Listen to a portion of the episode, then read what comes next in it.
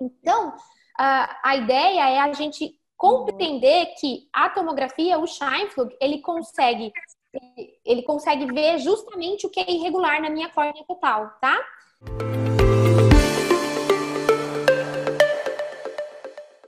Bom, em relação ao astigmatismo posterior, nós somos a mestre do astigmatismo posterior, a doutora Bruna, mas é só para mostrar para vocês uma coisa que, que eu acho que às vezes fica pouco claro, tá? Para quem não tem familiaridade com, com os tomógrafos, tá?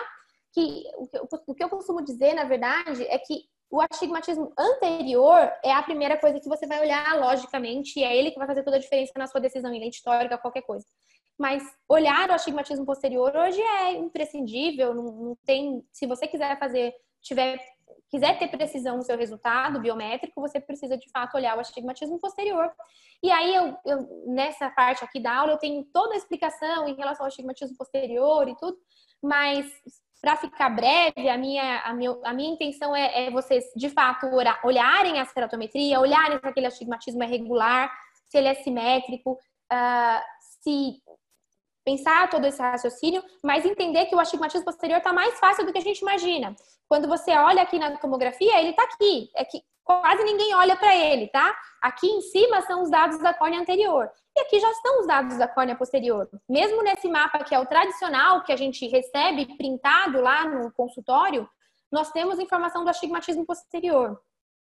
Na verdade, uh, o que, que, é a ideia aqui, né? Nós temos várias maneiras de analisar astigmatismo. Dentro do Pentacam, por exemplo, dentro do, do display do Cataract Pre-Op Display, a gente consegue ver o astigmatismo total verdadeiro, que seria a soma desse anterior com o posterior. Mas tentando resumir e facilitar, eu trouxe uma coisa que eu acho muito legal, eu estou dentro da calculadora de Barrett, que a maioria de vocês agora que, que colocam lente histórica tem é, é, preferido, porque de fato é uma calculadora muito precisa, mas a gente tem uma maneira aqui de, de calcular na biometria o astigmatismo posterior, né, posterior corneal astigmatism, o predicted e o measured, né? O predicted é baseado em todos aqueles estudos é, é, da, de Douglas Koch, falando tudo sobre a, a, a relação da, da córnea anterior com a posterior, do astigmatismo a favor da regra, sabendo que na córnea posterior a gente também tem um a favor da regra que vai ter uma, um valor menor por ser uma lente negativa, né? E ao contra-regra que, na verdade, a gente precisa ser mais agressivo e colocar lentes com toricidade mais importante. Mas, resumindo e querendo ser mais é, prático, é um vídeo de eu mostrando aqui para vocês, né? Se eu eventualmente optar pelo measured, ou seja, o aparelho medido, eu vou entrar nessa tela aqui na minha Toric Calculator e eu vou parar aqui, vou parar para vocês darem uma olhadinha todos esses devices que estão descritos aqui têm a possibilidade de medir a córnea posterior. E aí eu posso escolher tanto o IOMaster 700, né? O Pentacam, que aí a, a tecnologia é o CT, mas as tecnologias de Scheinflug, outras tecnologias de OCT, todas elas conseguem medir a córnea posterior. Então, se eu tiver esse valor, eventualmente eu posso colocar. Uma dica interessante que a gente tem observado nos congressos e nas palestras em relação à biometria é que para aqueles pacientes que têm astigmatismo regular e simétrico, o predicted PCA, que é baseado nos estudos que a gente conversou há pouco, eles são suficientes. Mas para córneas alteradas, córneas com, com cirurgias prévias, ou cicatrizes, ou ceratocone, medir de verdade, né? Fazer a medida, se você tem um aparelho que faz a medida da córnea posterior, é muito interessante. E aí, aqui, ó, continuando o vídeo, eu, eu coloquei, por exemplo, o Galilei, tá? E aí eu vou usar justamente aquela informação que está escrita lá para mim naquele, naquele box, tá? Eu vou colocar qual que é o meu astigmatismo e o meu eixo, tanto do flex quanto do steep meridian, e eu vou estar tá usando a informação do measured PCA, que é o astigmatismo medido. Então tá mais fácil do que a gente imagina para conseguir usar o mais assim avançado em termos de tecnologia e biometria, tá bom? Uh, muito bem. Aqui também uma, um assunto que também já está bem batido, mas para algumas pessoas ainda tem dúvida, tá bom? Uh, basicamente, é, eu vou falar um pouquinho de aberração esférica para vocês. Para a gente que faz refrativa, isso é muito assim, fica muito claro, né? Mas para o cirurgião de catarata, às vezes fica com muita dificuldade. E aí vê um polinômio de Zerner que fica desesperado, fala, meu Deus, também não sei por onde começar. Mas o meu objetivo aqui é simplificar, tá?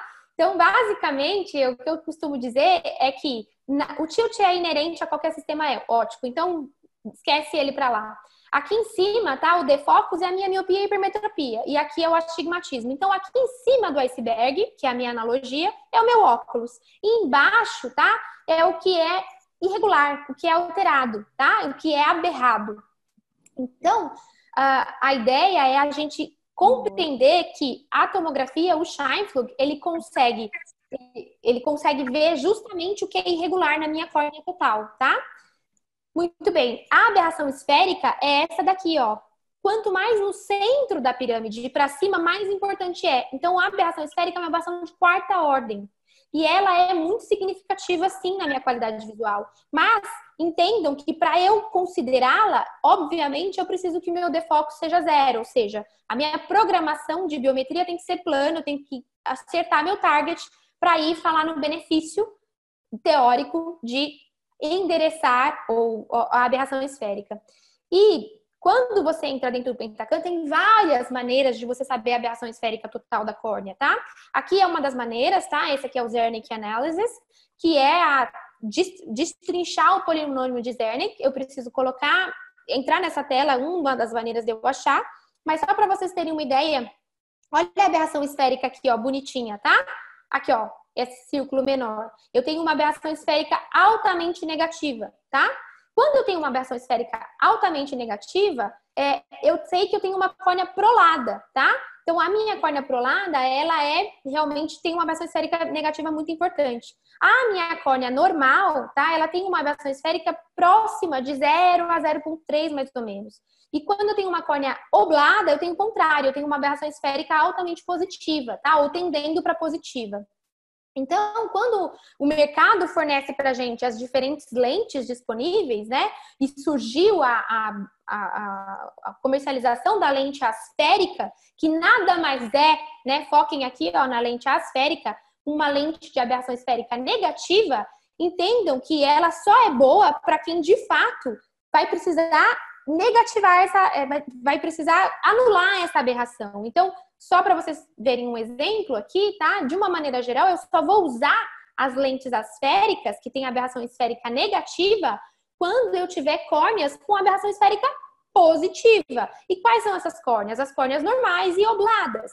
Então, um exemplo aqui é uma córnea altamente oblada, que foi operada de LASIK, e ela tem. Eu vou usar uma lente asférica com aberração esférica negativa. Por quê? Porque de base a minha aberração esférica é positiva. Vou voltar aqui só para vocês, para quem não, não, perdeu. Então, pense em córneas obladas, eu tenho aberração esférica positiva. Então, eu tenho benefício de colocar uma lente com aberração esférica negativa, tudo bem? Então, quanto, quanto menos aberração eu deixar, em teoria, vai ser melhor para esse meu paciente com, com discussões, tá? E também aí a gente entra no tema é, difícil. Aqui mostrando aquele, aquele slide era no Galilei, tá, gente? Então, esse aqui é a mesma análise de Zernick, só que dentro da tela do Galilei. E aqui, quando eu uso o Pentacam, essa mesma análise de Zernick, uma córnea altamente prolada, ou seja, um baita de um ceratocone aqui, o que, que eu vou ter? Que eu já tinha mostrado aqui para vocês, uma aberração esférica altamente negativa. Tem sentido eu escolher uma aberração, uma lente de aberração esférica negativa para uma córnea prolada? Não. Então eu acabo escolhendo uma lente esférica mesmo. Apesar de que eu vou ter dificuldade de deixar esse paciente plano de qualquer maneira, a Bruna vai ensinar mais pra gente no webinar dela de biometria e ceratocone em breve. Não percam, nem eu quero perder. então, de fato, a gente vai, vai ter que chamar atenção que nem todo mundo. Pra, é importante, sim, olhar para isso para determinar. E tem outros lugares para a gente ver aberração esférica, não só aqui, tá bom?